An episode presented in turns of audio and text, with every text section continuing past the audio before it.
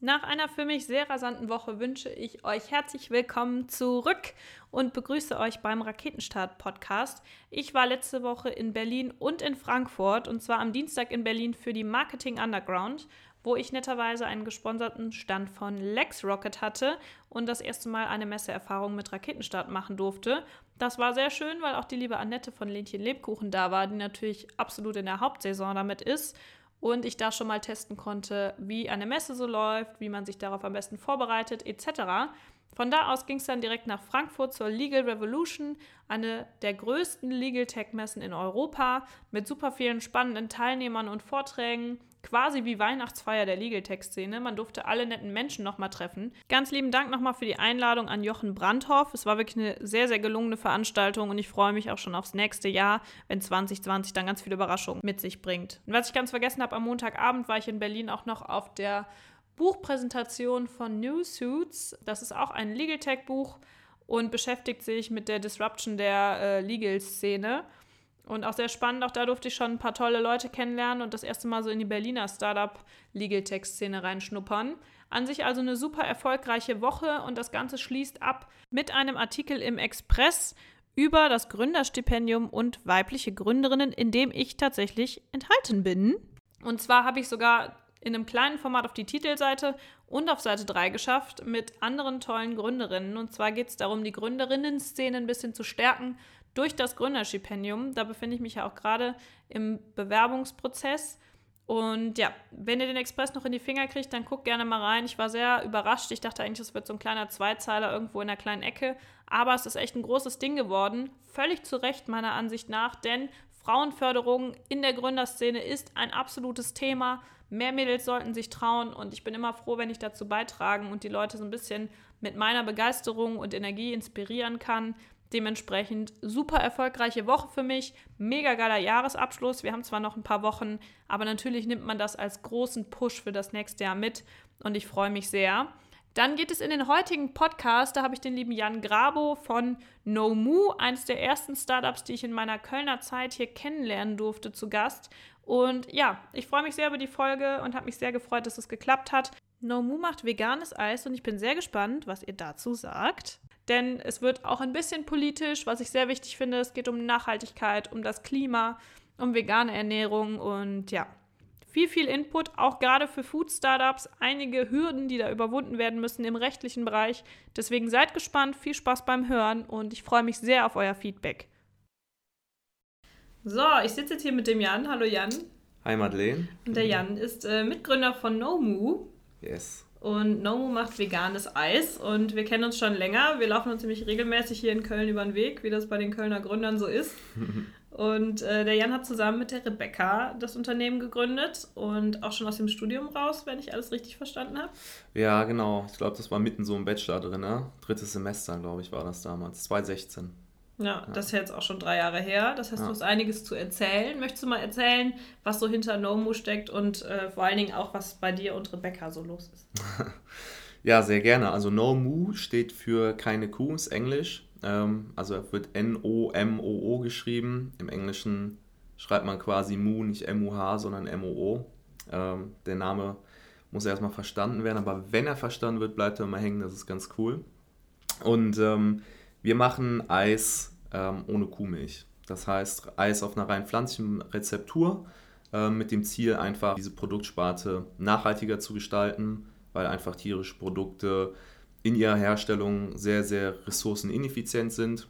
Und damit wollen wir quasi einen Beitrag zum Klimawandel bzw. zu der Bekämpfung des Klimawandels leisten und gleichzeitig den Leuten ein ungeahnt intensives Geschmackserlebnis bieten. Also wir kombinieren quasi so diesen Aspekt Genuss und Nachhaltigkeit, weil wir einfach gemerkt haben, häufig ist das Ganze entkoppelt voneinander. Dann hast du entweder das leckere Produkt, was du kennst. Lecker ist ja auch immer ein bisschen Gewohnheit, aber genau, die Leute nehmen das so wahr. Oder du hast halt das nachhaltigere Produkt, was dann aber irgendwie nicht gewohnt schmeckt und deswegen häufig auch nicht als, als nicht lecker wahrgenommen wird. Und das haben wir als ein Riesenproblem identifiziert, weil wir gesagt haben, hey, wenn es um Nahrungsmittel geht, können wir sehr, sehr viel machen in puncto Nachhaltigkeit aber das ist immer gekoppelt an diese, an diese Geschmackskomponente.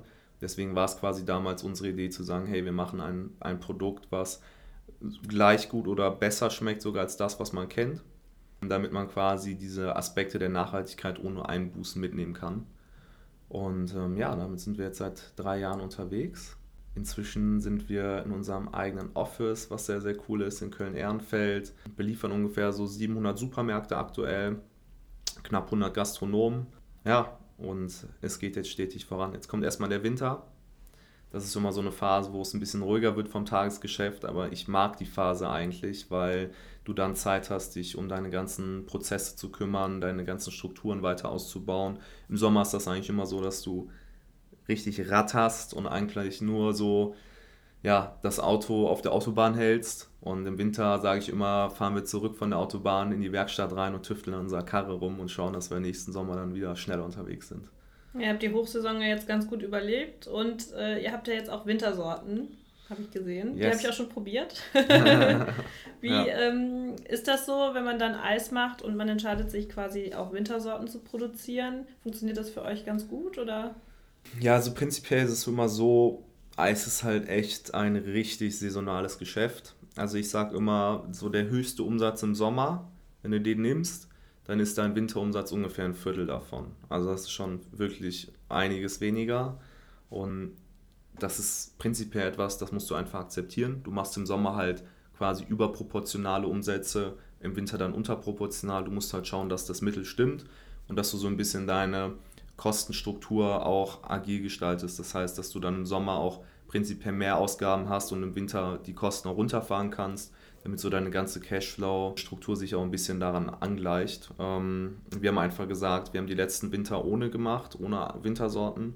Wir haben einfach gesagt, dieses, dieses Mal wollen wir es mal mitprobieren, damit wir zumindest einfach mal ein Argument haben und so einen Punkt, über den man sprechen und kommunizieren kann. Also es ist sowohl hilfreich für den Vertrieb, weil wenn dann irgendwie Kunden sind, die sagen, ja, jetzt ist Winter, jetzt will ich nicht mehr so viel bestellen, dann kann man mal sagen, ja, aber wir haben jetzt zwei Wintersorten und das sind zum Glück auch zwei Sorten, die es so im Handel noch nicht gibt. Das heißt, da haben wir immer sehr gute Argumente. Also da haben wir jetzt die Erfahrung gemacht, dass das auch gut kommt. Also der Vertrieb ist sehr, sehr dankbar dafür, dass er diese, dieses Argument hat.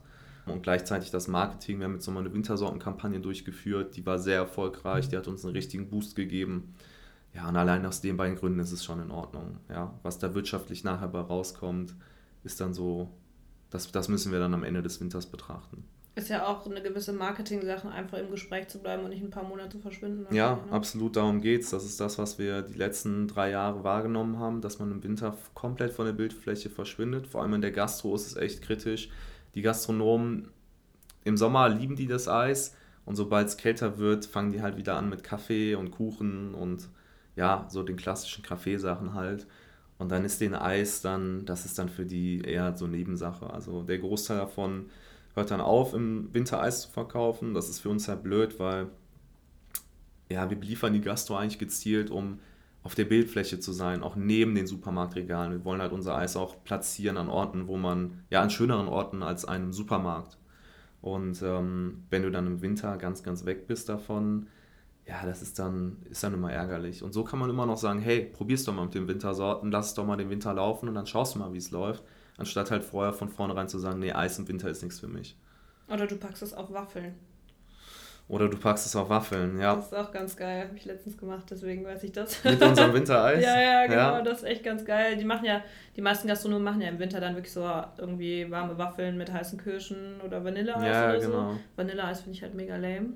ja, wir auch. ne? Und deswegen, und Waffeln schmecken ja eigentlich immer gleich und dann kannst du eigentlich mit den Sorten ganz gut was machen. Ja. Das ist vielleicht auch nochmal ein Argument für die Gastronomen, dass man das ganz geil ja. kombinieren kann. Es ist ganz witzig, dass du das sagst, weil ähm, wir hatten, ich glaube, in unserem, ja, das war der allererste Winter, das war Ende 2016, haben wir uns tatsächlich schon konkret darüber Gedanken gemacht und wir wussten, dass der Winter schwer wird. Und da ist die Idee geboren, noch eine, eine Waffelbackmischung für die Gastronomen anzubieten in vegan, um genau die Kombo denen dann zu verkaufen. Und wir hatten ja. dann damals auch schon Wintersorten. Damals war das mit viel, viel weniger Aufwand verbunden, die selber zu machen, weil da haben wir noch selber produziert. Und äh, wir hatten quasi Verpackungen, die haben wir selber hergestellt und so ein Kram. Da waren wir sehr agil, was das angeht und äh, haben einfach mal so eine Backmischung entwickelt und das verkauft, weil das war genau der Gedanke. Wir dachten, das passt doch gut zusammen. Das hat da eigentlich auch ganz gut geklappt damals. Ja, vielleicht was fürs nächste Jahr. ja, wir wollen uns jetzt auf Eis fokussieren. Also ja. Also das haben wir auch gemerkt, wenn du dann ja. so ein zweites Produkt machst und Gastro ist halt nicht unser Hauptvertriebskanal, dann verlierst du schnell den Fokus. Und ähm, ich glaube, mit Eis haben wir noch genug Aufgaben vor ja. uns, Deswegen haben wir jetzt erstmal beschlossen, die Waffelbackmischung damals wieder rauszunehmen, ja, uns dann einfach voll auf Eis zu fokussieren. Du sagtest gerade, ihr habt am Anfang noch selber produziert. Das äh, wäre jetzt meine nächste Frage gewesen, wenn ihr aus dem Studium rausgegründet habt. Wie ist das denn abgelaufen? Was ist denn so die Story dahinter? Ich habe die jetzt schon öfter mal gehört. Ja, ähm, soll ich nochmal erzählen? Aber man fängt ja immer klein an. man fängt sehr, sehr klein an. Also wir haben sehr, sehr klein angefangen. Ähm, wir haben damals zu dritt gegründet. Ich glaube, wir hatten ein Anfangskapital von 5000 Euro. Das ist halt wirklich nichts, wenn man bedenkt, dass man selber produzieren will, weil da musst du halt ein bisschen investieren. Das heißt, wir haben uns eine sehr kleine Eismaschine gekauft die nicht gerade produktiv war. Also die hat ähm, damals 40 120 ml Becher pro Stunde produziert. Ja? Das heißt, wir haben in so einer Schicht, wir haben immer nachts produziert, ähm, erzähle ich gleich warum, ungefähr 300 Becher, wenn es gut lief. Produziert. Quasi Eigenbedarf. äh, ungefähr Eigenbedarf, ja. Wenn man so Friends and Family mit reinrechnet, ja, ja war immer schon viel weg. Nee, also mh, das heißt, wir haben auch sehr, sehr oft produziert, was dann mit dem Studium auch manchmal stressig wurde. Es hat sehr, sehr viel Kraft gezerrt. Ne? Wenn man jetzt bedenkt, also auf den Maschinen, auf denen wir jetzt produzieren, da können wir so ungefähr 10.000 Becher pro Schicht machen. Das heißt, wenn die zweischichtig fahren in der Produktion, dann ist da schon einiges drin. Ziemlich großer Eigenbedarf wird es dann. da kann man sich auf jeden Fall mal den Bauch vollschlagen, genau. Das ja, und ähm, wie hat das angefangen? Also wir haben damals gesagt, okay, gut, Produktion auslagern, das war gar nicht, war von Anfang an gar nicht die Idee, sondern selber machen, war halt irgendwie damals so angesagt. Und ähm, wir haben uns, wie gesagt, eine Maschine gekauft und brauchten dann eine Produktionsstätte. Also es ist nicht so, dass du das privat machen darfst. Du darfst privat entwickeln, ist alles gut, das mache ich auch heute noch. Aber du, wenn du produzierst, brauchst du ein gewerbliches Gebäude, ja, also eine Art Küche.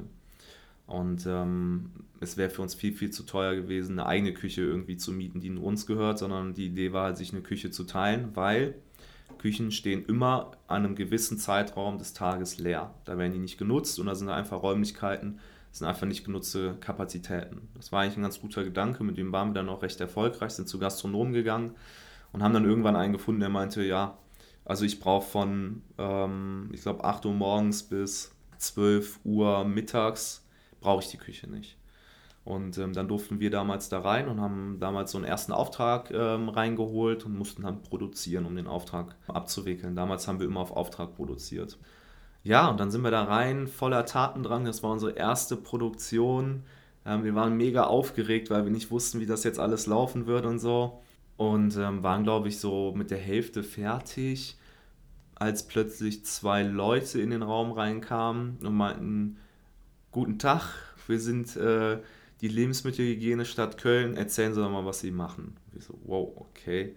Haben das denen alles erzählt und die waren so mega skeptisch. Man hat gesehen, also die Laune von denen war schon quasi am Tiefpunkt, als sie den Raum betreten hatten. So, wir hatten gar keine Chance, da mit denen irgendwie nett zu sprechen.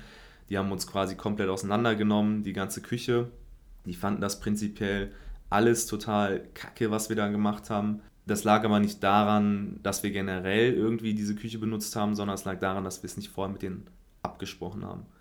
Und das war damals ein ganz, ganz großer Fehler in unserer Blauäugigkeit. Wir haben einfach die Küche gemietet und haben uns da gar nicht informiert. Also wir haben uns informiert, okay, man braucht eine gewerbliche Küche, was wir nicht wussten. Man muss quasi vorher das mit der Lebensmittelhygiene absprechen und erst wenn die ihr Go geben, dann darfst du produzieren. Ja, und das Resümee damals von dem Besuch war, dass wir die Produktion abbrechen mussten, auch nicht das verkaufen durften, was wir schon produziert hatten und auch diese Küche nicht weiter nutzen durften. Das war für uns halt mega blöd, weil wir hatten dann die Maschine gekauft, wir hatten den Auftrag, wir konnten die ganze Charge entsorgen und hatten auch nicht mehr viel Kohle, eine neue Charge zu machen, weil wir wollten das so Stück für Stück aufbauen. Dann waren wir damals sehr, sehr down haben aber quasi am selben Tag, das war ja morgens, abends oder nachmittags nochmal angefangen, wieder nach neuen Küchen zu suchen und haben, glaube ich, zwei oder drei Tage später dann was Neues und Besseres gefunden. Ja. Das ist auch heavy, ne? Wenn du dann, man ist so voller Tatendrang, so wie alle Gründer eigentlich, ne? Man ja. hat dann voll Bock auf sein Produkt und alles funktioniert eigentlich. Man hat endlich eine Küche gefunden und dann, dann kommt äh, die böse Stadt. Ja, also in dem Moment war das echt ja, voll der Downer für uns und ähm, wir haben auch wirklich an dem Tag auch sofort drüber nachgedacht, okay, komm, hier ähm, Widerrufsrecht und sowas, vielleicht können wir die Dinge einfach wieder zurückbringen, ne? gut putzen und ab. Das waren wirklich unsere Gedanken, alles rückgängig. Ja, aber letztendlich hat es sich dann herausgestellt, dass wir eine Küche gefunden haben nach zwei, drei Tagen, die viel, viel besser geeignet war. Die war viel größer, Ähm, die hatte viel mehr Lagerkapazitäten. Das heißt, unter der Küche war ein großer Kellerraum, der ungenutzt war. Da konnten wir unsere Gefrierschränke aufstellen, um auch mal nicht nur auf Auftrag zu produzieren, sondern einfach vorzuproduzieren und dann Bestände abzuverkaufen. Und dann waren wir eigentlich happy damit im Nachhinein. Also da haben wir uns dann gedacht, okay, wir haben keinen finanziellen Schaden dadurch äh, erlitten und ähm, wir mussten die eine Charge entsorgen, okay, aber letztendlich haben wir eine viel, viel bessere Küche gefunden und da ist dann auch immer so, man denkt sich dann, okay, irgendwie war es dann doch gut, dass es so passiert ist, weil man hat A gelernt und macht den Fehler nie, nie wieder und kann auch äh, allen anderen, die irgendwie sowas machen, das genauso erzählen. Und für uns war es besser einfach nachher. Wir hatten einfach eine viel, viel bessere Küche und im Endeffekt waren wir sogar glücklich, dass es passiert ist.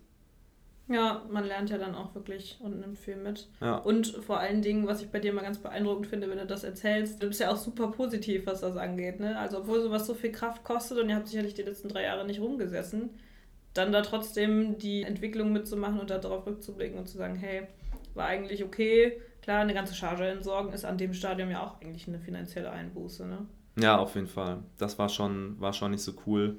Aber ähm, so war es mit der gesamten Phase. Also die gesamte Phase war eine einzige Einbuße für uns. Das muss man ganz klar sagen. Wir hatten eine Idee, wir haben immer an die Idee geglaubt. Aber das, was wir während unseres Studiums gemacht haben, nachts, also die neue Küche war dann quasi eine Küche, die stand nachts leer. Das heißt, da durften wir dann so ab 8, 9 Uhr rein und haben dann halt wirklich da die Nachtschichten geschoben nach der Vorlesung. Das war schon richtig, richtig krass. Also das hatte irgendwie auch so dieses Garagenflair und wir fanden das cool.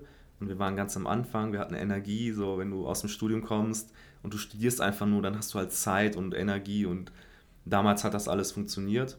Jetzt rückblickend würde das für mich gar nicht mehr gehen, weil einfach der ganze Druck, die ganze Verantwortung, inzwischen auch Personalverantwortung, ja. Das wird mich jetzt komplett auslaugen. Also wir haben da halt wirklich mehrere Wochen, Monate, immer 70 Stunden, 80 Stunden die Woche gearbeitet. Es ging halt nicht anders, vor allem im Sommer. Wir mussten halt so produ viel produzieren, weil die Maschine halt einfach so lahm war. Ne? Und ähm, ja, es war gut, dass wir die Phase hatten, weil dann weißt du, wo du herkommst. Ich glaube, wenn wir von Anfang an mit viel Kapital reingegangen wären und so weiter und so fort, dann ja, würden wir das nicht so ja, wertschätzen, was wir jetzt haben, wo wir jetzt sind. Aber trotzdem, es hätte auch einfacher laufen können, ne? Ja, das muss man auch so sagen. Das stimmt schon. Ja, du hast eben gesagt, ihr wart ursprünglich zu dritt.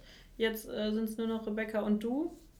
Ja, Genau, also das war bei uns so, nach dem Studium haben wir uns quasi die Frage gestellt, okay, wir haben jetzt hier anderthalb Jahre auf unserer Maschine rumgerödelt, haben ungefähr 20.000 Euro Umsatz in der Zeit gemacht, was für den Aufwand, den wir hatten, nicht viel war. Aber es war immerhin etwas, wir haben Umsätze erzielt. Ich kenne andere Start-ups, die quasi anderthalb Jahre planen. Bei uns war das so ab Tag 1 Vollgas. Dann haben wir uns dann überlegt, okay, wie können wir das jetzt skalieren? Und wenn wir einen Weg finden, das zu skalieren, glauben wir daran, dass wir das dann auch groß machen. Weil die Lebensmittelbranche funktioniert eigentlich nur so, dass du eigentlich nur wirklich erfolgreich sein kannst, wenn du auf Masse gehst. Ja? Also du musst Mengen erreichen. Du hast pro Produkt einen relativ kleinen Deckungsbeitrag. Das bedeutet, wenn du dann deine ganzen Fixkosten decken willst, dann musst du halt wirklich in die Mengen reinkommen. Und das war halt so eine Frage, die wir uns gestellt haben. A, wie kommen wir überhaupt dahin, Mengen produzieren zu können? Das war die erste Frage. Die zweite Frage, wie schaffen wir es überhaupt dann auch die Mengen zu verkaufen? Und die Idee war dann damals quasi Produktion auszulagern. Wir hatten da einen Kontakt in Hamburg. Das war aber mit einer Mindestproduktionsmenge verbunden, die so groß war, dass wir die auf jeden Fall vorfinanzieren mussten. Und das heißt, wir mussten quasi Darlehen aufnehmen. Das war, also das stand außer Frage. Das war dann so der erste Punkt, über den man mal kritisch nachdenken musste. Traut man sich das jetzt zu oder nicht? Und das zweite war dann nicht mehr nur an die Gastro zu verkaufen, sondern vor allem jetzt auch den Lebensmitteleinzelhandel zu beliefern, an dem wir uns bis dahin gar nicht rangewagt haben, weil wir die ganzen rechtlichen Themen, was Verpackung angeht und so, noch gar nicht richtig auf dem Zettel hatten. Und muss man auch fairerweise sagen, hätten wir damit angefangen, ich glaube, wir hätten von den Kapazitäten das gar nicht geschafft, zwei, drei Supermärkte überhaupt zu beliefern.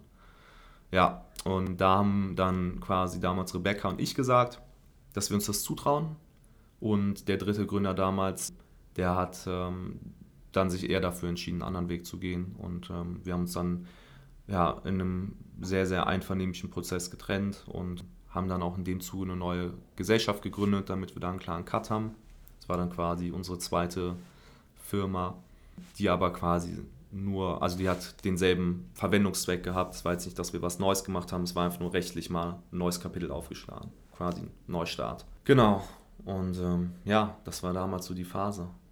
Muss man auch wissen, ob man sich das zutraut und ob man das auch möchte für sein Leben. Ne? Also so wie du selber sagst, wenn man so viele Stunden da reinsteckt und ja. gerade wenn es dann richtig Richtung Supermärkte losgeht, wird die Arbeit ja auch nicht weniger. Ja, absolut. Und da sind Menschen ja auch total unterschiedlich, ob sie das dann irgendwie sich für sich vorstellen können oder halt nicht. Ja, also vor allem was auch diese finanzielle Sache angeht. Ne? Du kommst aus der Uni, du hast dein ganzes Geld, was du irgendwie hattest, das war nicht viel, das steckte halt eh schon in der Idee drin. Und du hast davon aber nichts zurückbekommen, sondern wir haben eigentlich dauerhaft alles, was zurückkam, wieder in die Firma investiert. Und dann musst du jetzt nochmal einen mittleren fünfstelligen Betrag aufnehmen. Ja, die Frage stellst du dir halt auch, willst du das oder nicht? Ne? Das Risiko, dass da irgendwas vor allem auch am Anfang schief geht, ist halt sehr, sehr groß. Und wenn du dann bedenkst, okay, du kommst von der Uni und hast jetzt erstmal fünf, ja, so fünfstellige Schulden, Klar. Das ist auf jeden Fall so ein Gedanke, der ist halt abschreckend und es ist da vollkommen nachvollziehbar, dass es da Menschen gibt, die sagen, für mich ist das nichts. Ich will jetzt erstmal normal arbeiten, na, ne, mir ein bisschen Vermögen aufbauen. Ja, und dann gibt es halt die Verrückten, die machen das dann. Ne? Einer von denen sitzt vor mir und auch vor dir wahrscheinlich. ja, muss man so sagen, ne? Ja, schon irgendwie. Aber ich finde das total mutig. Ähm, mir sagen das auch immer viele Leute. Ich habe das ja auch direkt nach dem Studium jetzt angefangen. Ja. Und quasi auch nie einen normal bezahlten Job dazwischen gehabt. Aber mein Gott, wenn nicht jetzt, wann dann? Ich glaube, dass gerade in Deutschland wir halt super viel Glück haben, dass man, auch wenn was schief geht, man gut aufgefangen wird. Und ich glaube auch, das Timing stimmt einfach. Also gerade bei euch, äh, nachhaltiges Eis, vegan, das ist ja absolutes Thema momentan. Habt ihr ja auch vor drei Jahren schon einen guten Riecher gehabt. Ja. Ich weiß nicht, ob das, ich kann mich gar nicht mehr erinnern, ob das vor drei Jahren schon so ein Riesenthema war. Eigentlich nicht. Ne, jetzt nee. ist quasi so der Höhepunkt, gerade ja. durch die ganze Klimaproblematik. Manchmal stimmt das Timing auch einfach, ne? Ja, ich hoffe, dass es stimmt. Also vor drei Jahren war es so, also dass ich mir eigentlich immer dachte, warum ist das Thema nicht größer? Ich habe mir das wirklich die ganze Zeit die Frage gestellt, warum ist das Thema noch nicht groß?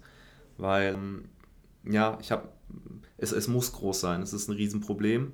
Und damals hat noch keiner darüber gesprochen. Erst recht nicht über den Lebensmittelbereich. Also alle sprechen immer über erneuerbare Energien, Transport, E-Autos und so weiter und so fort. Was keiner weiß, ist, dass unsere Lebensmittelindustrie mehr CO2-Emissionen verursacht als der gesamte Transportsektor weltweit. Das ist nicht auf Deutschland bezogen. Und das wird immer verschwiegen. Das, das konnte ich damals nicht fassen. Ich bin froh, dass es inzwischen nicht mehr so ist. Das bedeutet aber auch, dass alle Großen jetzt auf den Zug aufspringen. Und im Endeffekt hätte ich mir, glaube ich, gewünscht, dass ich noch ein, zwei Jahre früher damit dran gewesen wäre, weil ich quasi erst in das Thema voll einsteigen konnte, als ich mit dem Studium fertig war und zu dem Zeitpunkt ist das Thema dann groß geworden. Eigentlich brauchst du zwei, drei, vier Jahre vorher, um quasi deine Position am Markt schon mal aufzubauen, dass wenn das Thema dann hoch, also durch die Decke geht, dass du dann dein Fundament hast. Und wir haben quasi das Fundament versucht aufzubauen oder versuchen es gerade auch immer noch aufzubauen, während alle anderen es auch versuchen. Und das macht es halt relativ äh, schwierig auch. Wie bist du auf das Thema gekommen? Erinnerst du dich selber vegan oder wie rutscht man da so rein? Also auf das Thema gekommen bin ich generell im Zug so einer persönlichen Neuorientierung. Ich habe damals BWL in Mannheim studiert, zwei Semester, wo ich nicht glücklich war. Nicht, weil ich BWL studiere, sondern einfach meine Gesamtsituation. Ich fand die Stadt nicht so cool. Also ich komme hier aus der Gegend und ja, habe das irgendwie als ein ziemliches Downgrade wahrgenommen. Kann ich verstehen. Kennst du Mannheim? ja, aber ich habe halt, also ich komme halt richtig vom Dorf so, ja. ne? Und äh, hatte dann irgendwie Glück, dass ich nach Bonn gegangen bin. Äh, fand aber Bonn auch wieder dörfisch. Ja. So bescheuert, wie es klingt, aber ist halt auch 300.000 Einwohner so, ne? Ist jetzt auch nicht so das Ding. Ja. Jetzt, wo ich in Köln bin, merke ich halt schon, okay, wenn man jetzt von hier kommt und generell irgendwo anders hingeht, was jetzt nicht Berlin oder Hamburg ist, kann ich mir gut vorstellen, dass man dann auch irgendwie das Gefühl hat, man ist so eingeengt irgendwie ja. begrenzt in seinen Möglichkeiten ja, also die Stadt hatte halt einfach nicht so viel zu bieten. Die Uni war sehr, sehr cool, ähm, aber auch da ist es sehr, sehr elitär alles. Das ist auf den ersten Blick super cool, aber es war dann irgendwie nicht das, womit ich mich dann letztendlich identifizieren konnte, weil für mich dann halt einfach auch andere Dinge gezählt haben, außer Noten und zu welcher Investmentbank geht man halt nach seinem Studium. Da schlummerte immer schon so der Gründungsgedanke in mir drin und ich konnte den dort mit niemandem teilen. Bin dann nach Köln gewechselt, konnte da zum Glück einen fließenden Übergang machen und ja, wenn du dann halt so hinterfragst, was willst du später machen, ist dieser Consulting, Investment Banking Bereich überhaupt deins, dann fängst du dir halt auch an, andere Gedanken zu machen. Du öffnest dich generell, weil du einfach ja auf so einer Selbst, das klingt immer so blöd, Selbstfindungstour bist. Ähm, aber das war ich damals. Und ja, dann habe ich zufällig eine Doku gesehen, die nennt sich Conspiracy, gibt es auf Netflix, kann ich jedem empfehlen. Und ähm, die behandelt halt diese Themen, was sind die Auswirkungen der Viehwirtschaft auf unser Klima. Und mir das Ding angeguckt und war danach komplett umgehauen. Also ich glaube, wäre ich nicht in so einer Selbstfindungsphase, hätte ich das nochmal anders wahrgenommen. Aber dadurch, dass ich komplett offen war für alle Themen, habe ich das halt total angenommen für mich und habe sofort angefangen, mich zu hinterfragen. Ich war damals echt so ein ja, regelmäßiger Fleischesser. Also kann man auf jeden Fall sagen, zwei bis dreimal pro Tag, ähm, sei es Aufschnitt oder was auch immer. Es war eigentlich immer dabei. Ja, habe das dann versucht quasi komplett zu ändern, sofort. Bin quasi sofort vegan geworden in, an diesem Abend. Habe dann aber nach zwei Wochen gemerkt, okay, das ist echt schwer, weil es gibt halt, ja, es gibt halt viele Produkte, die du vermisst und die auch versucht werden zu ersetzen, aber die geben dir nicht das, was du eigentlich gewohnt bist. Ne? Und da bin ich, da bin ich halt so auf das Thema gekommen. Einmal so, okay, Veganismus und B auch direkt eine Gründungsidee, weil die kam damals direkt aus meinem, aus meinem Personal Need raus, weißt du? Ja. Ja, und damit habe ich so ein bisschen versucht, mir selbst auch zu helfen. Ja, total. Ich habe gemerkt, dass Leute, die Food-Startups gründen, meistens überhaupt nichts mit Lebensmitteln zu tun haben, ja. sondern irgendwie in Kontakt mit irgendwas Besonderem kommen und sich dann denken, ja, warum gibt es nicht? Ich finde das voll geil, ich möchte das gerne so dann selber umsetzen und dass ich noch nie jemanden getroffen habe, der irgendwie sagt, ja, ich bin äh, Lebensmittelchemiker und habe mich deswegen ja. dazu entschieden, selber ja. Lebensmittel zu machen. Ja. Ähm, Finde ich immer ganz witzig, weil man sich ja dann quasi wirklich von null auf überall selber einarbeiten muss. Voll und gar nicht so wirklich weiß, okay, wo geht's hin? Meistens sind die Lebensmittel dann richtig geil, weil das so quasi zu Hause in der Küche gekocht wird und an allen Leuten im Umfeld getestet wird. Aber so wie man sich das eigentlich vorstellen würde, wie bei großen Firmen, ist das dann ja so, dass sie dann im Labor sitzen und sagen, okay, wir entwickeln jetzt mal das und das. Ja. Das ist schon ganz cool. Bei euch ist es ja jetzt 2019 Winter, das heißt, ihr seid drei Jahre jetzt dabei, richtig? Mhm. Ihr seid in, du hattest eben gesagt, 700 Märkten. Wie habt ihr das gepackt? in so kurzer Zeit, ich meine, das ist ja schon eine ordentliche Hausnummer, mhm. ähm, in die Supermärkte zu kommen? Wie schafft man dann den Sprung von der nächtlichen Gastroküche quasi zum Hersteller und zur Belieferung von so vielen Supermärkten? Also der Prozess kann unterschiedlich ablaufen. Du kannst eine absolute Produktneuheit haben, also irgendwas, was es noch gar nicht so gibt, egal ob vegan oder nicht vegan. Wenn du dann quasi an den richtigen Kontakt kommst, kann das sogar noch viel, viel schneller gehen, weil der Handel einfach ähm, in gewissen Teilen auch zentral organisiert ist. Das heißt, es gibt eine Zentrale, die hat äh, Filialen unter sich und wenn die Zentrale entscheidet, das finden wir gut, das wollen wir in unseren Märkten drin haben, dann kann das passieren, das passiert nicht oft, ähm, dass du quasi auf einen Schlag da mal in 300, 400 Märkte reinkommst, vielleicht auch mehr. Bei uns war es so, wir hatten eine Produktvariation. Das heißt, prinzipiell sagt erstmal jede Zentrale, in irgendeiner Art und Weise haben wir Eis schon. Das bedeutet, du musst da einen ganz anderen Weg gehen, sondern du musst quasi ganz unten anfangen bei der einzelnen Filiale, die selbstständig geführt ist. Das ist ganz, ganz wichtig, weil die können über ihr Sortiment frei entscheiden. Und das haben wir damals nach unserem Studium auch genauso gemacht. Wir haben quasi hier in Köln selbstständig geführte Supermärkte aufgesucht, sind zu denen hingegangen und gesagt, hey, wir haben jetzt hier anderthalb Jahre in der Gastro-Szene uns etabliert und wir wollen jetzt auch in den Handel. Probiert mal, wie fändet ihr das, wenn wir das, wenn wir euch das liefern als Produkt? Und ähm, da sind wir sofort auf sehr, sehr positives Feedback gestoßen. Natürlich fanden das auch die lokalen Supermarktbesitzer hier cool, dass da irgendwie ein neues Kölner Produkt auf den Markt kommt. Sowas funktioniert halt immer gut hier. Wir hatten uns dann einfach ein bisschen Feedback eingeholt, haben auch zum Glück ein, zwei Supermärkte gekannt, also Supermarktbesitzer, die uns dann auch mal so ein bisschen interne Fragen beantworten konnten. Zum Beispiel, was ist so eine Marge, die so ein Supermarktbesitzer eigentlich haben will an so einem Produkt. Und haben dann quasi auf der Basis unser Produkt handelsreif gemacht. Und als wir das dann hatten, haben wir, glaube ich, im Sommer letzten Jahres quasi 80 Supermärkte so akquiriert. Also Supermarkt für Supermarkt. Klinkenputzen, das klassische. Genau, Klinkenputzen, die ganze Zeit. Aber das hat uns schon mal ganz woanders hingebracht, als wir davor waren. Ne? Von daher war das in dem Moment ziemlich cool. Und vor allem, wir haben nicht mehr nachts Eis produziert, was irgendwie Spaß gemacht hat, aber auch ziemlich auslaugend war, sondern wir haben tagsüber einfach nur vertrieben. Und wir hatten ein Produkt auf Lager, was wir dann ja ne, ausgelagert produziert haben, was wir nur verkaufen mussten. Der Verkaufen-Part, äh, der macht als, als BWLer auch ziemlich viel Spaß. Und dann zu sehen, okay, das Ganze bewegt sich endlich mal in eine Richtung, wo man sagt, gut, das kann was werden, das war dann halt auch sehr ja, anspornend und motivierend. Und ähm, dann haben wir das letzte Jahr so fertig gemacht und äh, kamen dann in eine Phase rein, wo quasi Listungsgespräche mit Zentralen anfangen. Und Wir hatten dann den Sommer über Verkaufszahlen generiert, konnten damit dann zu Zentralen hingehen und sagen, hey, wir haben jetzt mal äh, in 80 Supermärkten hier was gemacht, das sind unsere Verkaufszahlen, die waren auch zu dem Zeitpunkt sehr, sehr gut, weil wir uns noch um jeden einzelnen Markt auch explizit kümmern konnten. Und ähm, da sind dann die ersten aufgesprungen, die gesagt haben, hey, coole Sache, listen wir jetzt zentral. Und ähm, damit sind wir jetzt recht schnell gewachsen. Das ist auch der Weg, wie es weitergehen muss. Also du hast eigentlich kein Interesse daran, dauerhaft nur mit einzelnen Märkten zusammenzuarbeiten. Das kann nicht funktionieren. Früher oder später musst du über die Zentralen gehen, allein aus Logistikgründen. Also wenn du mit dem einzelnen Supermarkt zusammenarbeitest, heißt das auch, du musst den einzeln beliefern. Und wenn du mit einer Zentrale zusammenarbeitest, kann es sein, dass die sagt, hey, liefer mir einfach auf mein Lager und ich mache die Feindistribution selber. Das ist halt für dich viel, viel günstiger. Ja, absolut. Und irgendwann, ich meine, wenn du über die Zentrale gehen kannst, das spart ja auch Kraft. Ja, ja. absolut. Absolut. Also du musst nicht mehr jeden einzelnen Markt selber akquirieren.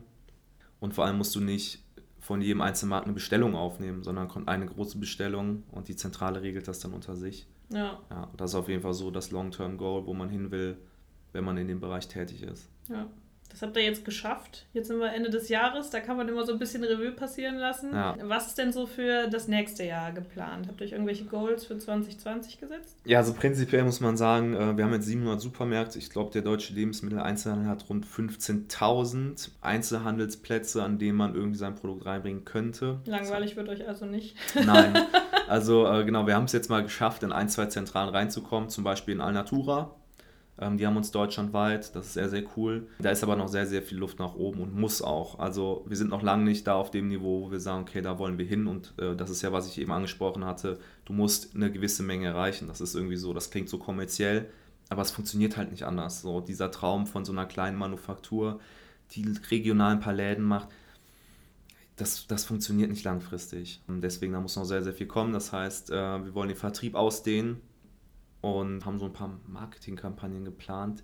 Natürlich bringt man immer neue Produkte auf den Markt, es wird neue Sorten geben, das kann ich jetzt schon mal sagen. Und wir haben uns auch noch ein, zwei coole Sachen überlegt. Da sind wir aber gerade noch intern viel am Tüfteln. Ich habe ja gesagt, jetzt ist Winter. Das wird nächstes Jahr kommen. Also wir haben, wir haben die Agenda schon grob geschrieben, die ist sehr, sehr voll fürs nächste Jahr. Ja, ich bin sehr gespannt, was da noch auf euch zukommt. Ihr habt ja dann auch schon recht viel erlebt. Du hattest ja eben schon so ein paar Einzelheiten erzählt, auch mit der Lebensmittelbehörde. Wir sprechen ja immer hier so ein bisschen über rechtliche Sachen auch und äh, wir hatten ja vorher im Vorgespräch schon mal so ein bisschen ausgetüftelt, was da bei euch so los war. Magst du mal so ein bisschen erzählen, was bei euch die rechtlichen Sachen waren, die euch so ein bisschen beschäftigt haben? Wir hatten, glaube ich, über die Rechtsform gesprochen, gerade wenn ihr euch von ähm, drei auf zwei Leute quasi runter äh, gesetzt habt. Du hattest aber gesagt, ihr habt jetzt schon zweimal die Rechtsform gewechselt, richtig? Genau, also der erste, die, der erste Rechtsformwechsel, der war einfach notwendig, weil wir waren damals eine GBR. Eine GBR besteht immer aus Personen. Wenn eine Person weg ist, dann ist die Firma auch, dann gibt es die Firma so nicht mehr. Das heißt, äh, da ähm, mussten wir dann quasi eine neue Firma gründen. Dann war halt einfach die Frage, machen wir jetzt nochmal eine GBR oder was anderes. Wir haben uns dann damals für eine OHG entschieden. Das ist letztendlich das gleiche wie eine GBR, nur du hast zum Beispiel die Möglichkeit, die Firma dann so zu benennen, wie du möchtest. Und wir wollten dann die Nomu OHG gründen, weil wir einfach wollten, dass auf der Verpackung da nicht unsere Nachnamen draufstehen. Also vorher hieß das dann irgendwie Grabo und Göckel GBR. Wir wollten, dass da Nomu OHG steht. Klingt irgendwie besser. Und das war dann die zweite Firma. Der Vorteil an so einer Personengesellschaft ist halt immer, du brauchst kein Startkapital oder so. Das war dann die zweite Firma, genau, und äh, die hätten wir eigentlich auch noch weitergeführt. Nur ist dann halt im, jetzt Anfang 2019 ein Investor eingestiegen bei uns. Und dann, also wenn du an so einen Punkt kommst, dann brauchst du halt zwingend eine Kapitalgesellschaft, weil dann musst du mit Anteilen handeln und so weiter und so fort.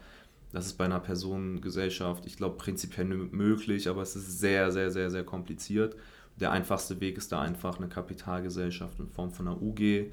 Wir haben direkt eine GmbH gegründet. Genau, das war dann die dritte Firma. Es war aber immer so, wir haben, die, wir haben nicht umgegründet, sondern wir haben die Firma halt quasi komplett dicht gemacht und immer eine neue Firma gegründet. Und die neue Firma hat dann immer alles von der alten Firma abgekauft. Also es war dann immer so von links nach rechts schieben. Ähm, das haben wir jetzt dreimal gemacht und ich hoffe auch nicht, dass wir das nochmal machen müssen, weil es ist immer so, ja, viel bürokratischer Pain, dem du da bewältigen musst. Und äh, ich glaube, jetzt fahren wir erstmal ganz gut. Also das war so unsere Rechtsform-Historie. Äh, Prinzipiell kann ich da einfach jedem empfehlen, mal mit einer GBR anzufangen. ähm, was die Haftung angeht, machen sich ja da viele mal Gedanken, vor allem in der Lebensmittelbranche. Da muss man sich einfach mal vernünftig beraten lassen, ähm, was Versicherung angeht, vor allem Haftpflichtversicherung. Da kann man sich auch mit einer Versicherung gegen absichern. Das machen wir auch jetzt mit einer GmbH. Von daher, das ist jetzt kein großes Problem und solange man in einem kleinen Maßstab arbeitet, ist das definitiv die sinnvollere Rechtsform als direkt eine UG oder eine GmbH. Wenn man dann aber in solche Regionen kommt, Spätestens wenn der Investor einsteigt, ist das auch meistens Bedingung, dass genau, du eine GmbH ist es notwendig. Ne? Und natürlich ist sie nochmal seriöser. Also wenn da GmbH steht, dann weiß erstmal jeder, okay, die haben ein gewisses Stammkapital und so weiter und so fort. Ja, würde ich einfach zu einem späteren Zeitpunkt dann zu raten. Du hattest mir gesagt, dein Lieblingswort ist Lebensmittelinformationsverordnung. ja, ich hoffe, das hast du so verstanden, wie ich es gemeint habe. Äh, natürlich ist das einer meiner Hasswörter. ähm, ich glaube, das äh, hört man an deinem nervösen Lachen. ja, es ist einfach ein Thema, mit dem muss man sich dann zwangsläufig auseinandersetzen. Ähm, wir leben in Deutschland, da ist mal sehr, sehr viel geregelt. Das ist ja auch ähm, zu großen Teilen auch irgendwie sinnvoll. Das ist dann halt für denjenigen, der sich damit auseinandersetzen muss, vor allem wenn er es noch nie getan hat, sehr, sehr aufwendig und nervig. Genau, die Lebensmittelinformationsverordnung ist letztendlich ein ich glaube, rund 60-seitiges Dokument, in dem so ziemlich alles geregelt ist, was auf einer Lebensmittelverpackung stehen muss. Und damit muss man sich halt mal sehr, sehr intensiv auseinandersetzen, wenn man eine Verpackung macht, die halt im Handel erhältlich ist. Also in dem Gastrobereich war das noch nicht so relevant. Da haben wir das auch nur ganz, ganz grob eingehalten. Wenn du dann wirklich, ja, sag ich mal, ins Haifischbecken einsteigst, dann gibt es natürlich auch irgendwann Leute, die gucken da sehr, sehr genau drauf. Sei es der Supermarktbesitzer, sei es irgendwann die Zentrale oder auch ein Konkurrent, der eventuell Fehler sucht und sich denkt, hey komm, die nerven mich, da schicke ich mal eine, eine Abmahnung hin. Ne? Und da ist ganz, ganz wichtig, dass man da einfach wasserdicht unterwegs ist. Deswegen haben wir uns da sehr, sehr intensiv mit auseinandergesetzt, haben das dann alles so gut es geht versucht auf unseren Verpackungen umzusetzen. Ich würde aber jedem trotzdem empfehlen, wenn er das meint, gut umgesetzt zu haben, es trotzdem nochmal einem unabhängigen Prüfer zu geben, der das Ganze nochmal rechtlich checkt. Wir haben das am Anfang nicht gemacht. Das war auch okay im ersten Jahr, also in dem 2018er Jahr, wo wir 80 Supermärkte hatten. Jetzt in dem Jahr, wo wir an Zentralen ran sind, mussten wir es machen, weil wir da einfach auch eine Garantie abgeben mussten, dass es passt. Und tatsächlich, obwohl wir dachten, es wäre alles berücksichtigt, kamen dann nochmal einige Sachen, die dann nochmal, das waren Details, wirklich Details. Also es waren so Sachen wie, wir hatten vorher ähm, zum Beispiel auf unserem Produkt draufstehen, laktosefrei. Dann kam dann zum Beispiel die Anmerkung, das dürft ihr so nicht draufschreiben, weil ihr macht kein Produkt, was eigentlich Laktose enthalten würde und euer USP ist quasi, dass ihr es laktosefrei macht, sondern euer Produkt ist ja per se laktosefrei und das müsst ihr genauso ausloben. Deswegen steht jetzt auf unserer Verpackung von Natur aus laktosefrei. Kann man jetzt darüber streiten, wie sinnvoll das ist oder nicht, ja, weil es ist laktosefrei. An anderer Stelle kann es aber zum Beispiel sinnvoll sein, das ist ja momentan ein absolutes Thema, dass alle möglichen Sachen jetzt plötzlich draufschreiben, dass es vegan ist. Obwohl die Sachen logischerweise oft vegan sind. Ja, klar. Also ähm, da denke ich mir halt letztendlich, was für den Kunden halt zählt, ist, ist es jetzt vegan, ist es laktosefrei oder nicht, egal warum. Ähm, aber das haben wir dann zum Beispiel umgesetzt und da waren wir dann happy. Also das Geld sollte man dann auf jeden Fall investieren, dass man da, dass man da auf der ähm, richtigen Seite ist. Es kommen so bei dem Lebensmittelbereich dann noch ein paar andere Themen auf einen zu. Wir haben einen Großteil davon von uns weggeschoben, indem wir die Produktion ausgelagert haben. Also so dieses ganze Lebensmittel produzieren Thema und so da kann ich gar nicht so viel zu sagen. Wir haben das am Anfang halt in einem Maßstab gemacht, wo, wo es noch nicht so wichtig war, dass da alles passt. Ja, also klar, die Lebensmittelhygiene musste die Küche kennen und sagen, mach das so. Du brauchst ein Gesundheitszeugnis und so weiter und so fort. Das sind sehr kleine Themen, die hat man sehr schnell abgefrühstückt. Wenn du dann größer produzieren willst und vor allem zentral beliefern willst, brauchst du Produktionszertifizierungen. Und das wussten wir zum Glück ähm, durch unsere Supermarkt-Interviews, die wir geführt haben und haben da sofort entschieden, okay, dem Thema nehmen wir uns nicht an, wir bauen jetzt hier keine eigene Produktionsstätte auf, einmal weil es zu viel Kapital verschlingen würde und b, ähm, weil wir gar keine Lust haben auf diese ganzen Zertifizierungsthemen. Und ähm, zum Glück hatte unser Produzent oder hat es auch jetzt noch das höchste Produktionszertifikat. Das heißt, wir können einfach sein Zertifikat nehmen und überall einreichen und sagen, ja, unsere Produktion ist zertifiziert. Das nennt sich IFS-Zertifikat.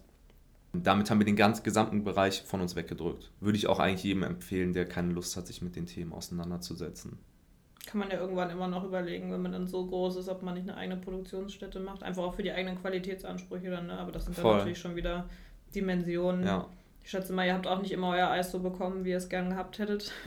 Aktuell, nee, ja, hast Wenn man das nie, selber ne? kocht, ne, dann, Dann ist das immer nochmal eine andere Sache. Dann bist du zumindest selber für deine Qualität zuständig und musst dich über keinen anderen ärgern. Also ich glaube, das ist immer am einfachsten, dann den Fehler auch irgendwo bei sich selber zu suchen, anstatt irgendwie bei wem anders und keine Ahnung. Also klar, da gibt es immer auch mal Sachen, die sind halt blöd oder die passieren. Ist vielleicht auch eine Idee, das irgendwann später mal selber zu machen. Aber prinzipiell sind halt BWLer und wir können halt verkaufen und vermarkten. Das ist halt einfach so. Und Ideen generieren und uns über Nachhaltigkeit Gedanken machen und wie kann man das ökonomisch alles gestalten. Was wir nicht können, ist in einem großen Maßstab industriell produzieren. Das muss man halt einfach so klar sagen. Und ich Ja. glaube, da sind einfach die Stärken besser eingesetzt, wenn wir es so machen wie jetzt. Und wenn wir uns jetzt nicht noch in das Thema industrielle Eisproduktion reinarbeiten. Ja. Du hattest eben gesagt, ihr ähm, habt dann im Zuge der GmbH-Gründung auch einen Investor mit reingenommen. Das ist ja auch ein Thema, was für wahrscheinlich die meisten super spannend ist. Ja, Ähm, magst du dazu was erzählen? Ja, also Investor reinnehmen ist irgendwann ein Schritt, der notwendig sein kann. Bei uns war er nicht zwingend notwendig. Wir haben aber gesagt, wir wollen es machen, um einen kleinen Boost zu bekommen und vor allem auch, um ja, mal einen gewissen Eigenkapitalanteil in der Firma zu haben. Das ist irgendwie auch für den Gründer ganz beruhigend, wenn nicht alles irgendwie von der Bank finanziert ist. Genau, das haben wir damals gemacht. Haben da einen Investorenverbund, das sind drei Investoren, mit denen wir sehr, sehr happy sind. Aber auch da gibt es dann natürlich Vertragsgespräche. Also das kann mal schlanker ausfallen. Bei uns ist es eigentlich schon recht umfangreich ausgefallen. Wenn man an so einem Punkt steht, würde ich auch jedem empfehlen, einen guten Anwalt sich zu holen. Uns wurde es damals auch empfohlen und wir dachten uns, ja, gucken uns erstmal die Verträge an, wird schon nicht so schlimm sein. War dann auch nicht so schlimm, aber es ist trotzdem einfach super sinnvoll, jemanden zu haben, wo man weiß, okay, der hat sowas schon 100 Mal, 200, 300 Mal in seinem Leben gemacht. Der kennt solche Verträge und der weiß ganz genau, wo muss ich suchen, was sind halt die Dinge, die für einen Gründer eventuell mal unvorteilhaft werden könnten, was sind Dinge, die kann man so machen, die sind marktüblich. Dafür hatten wir ja gar kein Gefühl. Und ähm, letztendlich geht es dann ja auch irgendwo darum, bestimmte Dinge dann auszuverhandeln. Und wenn man dann keine Ahnung als Gründer davon hat, dann lässt man sich vielleicht auch schneller mal dazu hinreißen, irgendwas zu akzeptieren. Vor allem, wenn die Gegenpartei halt mit einem Anwalt auch da sitzt, dann lässt du dir halt schnell irgendwas von dem Anwalt erzählen. Wenn du dann selber einen hast, dann weiß der halt, ne, wo der Hase langläuft. Und das war sehr, sehr sinnvoll. Das war teuer, das kann man auch sofort sagen, aber das Geld ist gut investiert. Weil wenn du nachher dann irgendwie irgendeine Klausel drin hast, die du irgendwie bereust, die kostet dich nachher mal ein Vielfaches mehr als das, was der Anwalt dich gekostet hat. Ja. Wenn du einen guten hast. Wenn du einen guten hast. Ich glaube, wir hatten einen guten. Kann, also ich habe keinen Vergleich, aber ich war sehr, sehr zufrieden. Also mein Bauchgefühl war sehr, sehr gut und der Anwalt hat sich tatsächlich noch zwei, dreimal nachher gemeldet, weil er einfach interessiert war, wie es weitergeht. Das zeigt ja auch irgendwie sein Commitment war hoch zu uns. Es war nicht einfach so, ja komm, die winke ich jetzt mal durch, sondern der hat sich sehr intensiv mit uns auseinandergesetzt und dem lag wirklich am Herzen, dass da was Gutes für uns bei rumkommt. Ja, spätestens im Verhandlungsprozess ist da ja dann auch der Moment gekommen, jetzt mal abgesehen zum Beispiel von unserem Geschäftsmodell bei Raketenstart, sobald du dir gegenüber sitzt, ist der Mensch halt immer noch derjenige, der entscheidend ist. Und dann brauchst du halt auch einfach einen guten Partner, der in der Situation reagieren kann. Absolut. Und wenn man dann so jemanden findet, Ja, dann äh, ist das ja auch gut. Auch fürs eigene Gefühl, wie du selber sagst, gutes Bauchgefühl. Und dann kommt es ja darauf an. Du hattest eben gesagt, ihr seid mega happy mit euren Investoren. Da würde ich jetzt nochmal eine etwas persönlichere Frage nachschieben. Wie würdest du sagen, wenn man sich jetzt Investoren anguckt, guckt man ja meistens nicht nur oder spricht man ja nicht nur mit einem. Wonach oder wonach guckt ihr dann, dass ihr merkt, okay, das passt auch jetzt langfristig. Wie sollte man sowas angehen, wenn jetzt zum Beispiel jemand zuhört, der gerade auch auf Investorensuche ist? Also das Wichtigste ist die menschliche Ebene. Also wenn du irgendwie das Gefühl hast, du findest deinen Investor unsympathisch oder mh, der kommt dir irgendwie dubios vor oder unseriös, dann solltest du sofort die Finger davon lassen. Der erste Eindruck ist da schon mal ganz entscheidend. Ist dir der Kerl oder kann ja auch eine Frau sein, ist dir derjenige sympathisch oder halt nicht? Weil du musst immer bedenken, wenn du dann irgendwann so einen Gesellschafter mit an Bord hast, stehst du sehr viel in Kontakt und wenn du da einfach jemanden hast, den du nicht magst, dann ist das halt extrem blöd und das wird zu Spannungen führen. Das kann eigentlich, das ist eigentlich nur zum Scheitern verurteilt. Das ist genauso, wenn du mit jemandem gründest, da musst du das genauso fragen. Ne? Und das ist so erstmal so das Wichtigste. Kommst du mit dem menschlich einfach völlig losgelöst von dem Thema, um das es geht, kannst du mit dem guten Smalltalk führen. Keine Ahnung, sieht der sympathisch für dich aus? Das sind also Dinge, ähm, die sind schon mal ganz, ganz wichtig. Und ähm, ja, dann geht es natürlich weiter, dann kommst du auf eine fachliche Ebene. Und da war mir auch ganz, ganz wichtig, dass derjenige das Thema versteht. Dass er nicht einfach sagt, öh, vegan ist jetzt ein Trend, will ich mitnehmen, sondern dass der wirklich in der Tiefe deine Grundmotivation dafür versteht. Und äh, das Verständnis war da auf jeden Fall auch da. Das war auch was, was mir ganz, ganz wichtig war, dass derjenige auch wusste, hey, wir machen jetzt hier nicht eine schnelle vegan Trendnummer, sondern das ist ein langfristiges Thema und wir arbeiten hier wirklich an einem wichtigen, wichtigen Problem. Das ist so der zweite Schritt. Und der dritte Schritt ist dann einfach, okay, teilt ihr die gleiche Vision für das Unternehmen oder habt ihr unterschiedliche Vorstellungen, was daraus wird? Soll daraus jetzt im Beispiel bei uns zum Beispiel ein globaler ähm, Lebensmittelhersteller für kuhmilchfreie Produkte werden oder soll das ein, ähm, keine Ahnung, europäischer Lebensmittelhersteller sein für einfach kuhmilchfreies Eis in allen Variationen, die es gibt, sei es in den Bechern, wie wir es gerade haben, oder in Form von Eisdielen, was auch immer. Das sind dann auch so Fragen, die stellst du dir. Ne? Und natürlich dann als vierte Komponente nachher findet ihr eine Art von Agreement, was Anteile angeht, Geld, sonstige Leistung, die ihr Investor mit einbringt. Und das sind so die vier Steps. Und auch ungefähr in der Priorität. Also tatsächlich diese Geld versus Anteile Sache, das ist eigentlich die, die letzte, der letzte Schritt, den du gehst. Wenn du jetzt über deine Vision sprichst und über deine Motivation vor allen Dingen das zu machen, das finde ich immer ganz beeindruckend bei euch, weil es halt wirklich durch dieses Thema Klimapolitik einfach so ein tiefgehendes, wichtiges politisches Thema auch ist. Ähm, was würdest du Leuten mitgeben, wenn sie jetzt überlegen zu gründen und sie haben selber auch so eine Motivation und zweifeln eventuell, du sagst eben, man muss dieselbe Vision teilen, auch im Großdenken wahrscheinlich, ähm, und zweifeln so ein bisschen an sich selber, ob sie das umsetzen können? Ja, also mein Tipp ist eigentlich immer, fang halt einfach an. Ähm, das war in meinem Bereich halt recht einfach, weil ich musste mir einfach ein Produkt in der, also zu Hause zusammen mischen und ähm, das einfach mal versuchen, jemanden zu verkaufen. Also genauso habe ich das gemacht und in dem Moment hast du eigentlich auch schon direkt gegründet. Ähm, wenn du halt ein Thema hast, was dir wirklich auf der Seele brennt, dann denk halt nicht zu lange drüber nach, sondern versuch sofort irgendwie zu handeln. Und ähm, das war bei, bei mir das Allerwichtigste dass ich das genauso getan habe und dann bist du halt drin und dann kommt alles weitere mit der Zeit. Natürlich kann es hier und da sinnvoll sein, erstmal zu überlegen, bevor du einen gewissen Schritt gehst. Aber ich glaube, hätte ich mir damals komplett überlegt, was wird alles auf dich zukommen, welche Hürden werden sich stellen, wie gehst du das und das am besten an, ich glaube, dann hätte ich mir das Ganze gar nicht zugetraut. Und deswegen ist mein wichtigster Tipp einfach anfangen, vor allem auch mal Umsatz generieren. Also ich kenne so viele Startups, die verbringen mehrere Jahre mit Planung da denke ich mir einfach, hey, was ist, wenn ihr gerade in diesen ein, zwei Planungsjahren euer Momentum verpasst? Wie wollt ihr überhaupt planen, ohne mal ehrliches Kundenfeedback zu bekommen? Ne? Von einem Kunden, der dafür Geld bekommen hat. Das ist super wichtig. Es war eigentlich auch so cool, dass wir anderthalb Jahre damals in dem Studium das selber gemacht haben, weil da haben wir Geld verlangt. Es war kein reines Studentenprojekt, ähm, sondern es hatte ja irgendwie schon so einen kommerziellen Hintergrund und da konnten wir super, super viel Feedback bekommen von den Kunden, haben auch die ganze Zeit genutzt, um halt die Produkte halt weiterzuentwickeln und auch, ja, sage ich mal, für einen großen Markt halt reif zu machen. Und ja, ich würde sagen, einfach so diesen Elan, den man aus dieser, aus dieser Motivation hat, so wie das bei mir war, den halt nehmen und sofort anfangen. Weil das gibt einem auch eine mega Befriedigung und Motivation, dass man weiß, okay, ich arbeite jetzt Tag für Tag an diesem Problem. ich glaube, das hilft einigen weiter. Ich bin sehr gespannt, wie ihr dann das nächste Jahr an eurem Eis weiterarbeitet und äh, was eure Vision dann letztendlich umsetzt die nächsten Jahre. Vielen lieben Dank, dass du da warst. Danke für die Einladung. Sehr gerne. Und ja, ich freue mich auf euren weiteren Weg. Ich hoffe, ihr hattet Spaß beim Zuhören. Wir hören uns dann nächste Woche wieder. Wenn ihr mehr über Nomu herausfinden wollt, könnt ihr das auf der Website tun. Das packe ich alles in die Infobox oder auch auf den sozialen Medien. Da macht ihr auch viel zum Thema Klimapolitik, habe ich gesehen. Und sprecht ja. da auch immer mal wieder Dinge an, die vielleicht gar nicht so wirklich auf dem Schirm der Leute sind. Ja. Auch viel zur CO2-Produktion etc. Das finde ich immer ganz spannend. Also guckt euch das gerne auch mal an. Und dann ähm, hören wir uns nächste Woche wieder mit einem neuen Podcast. Ich freue mich drauf. Ciao!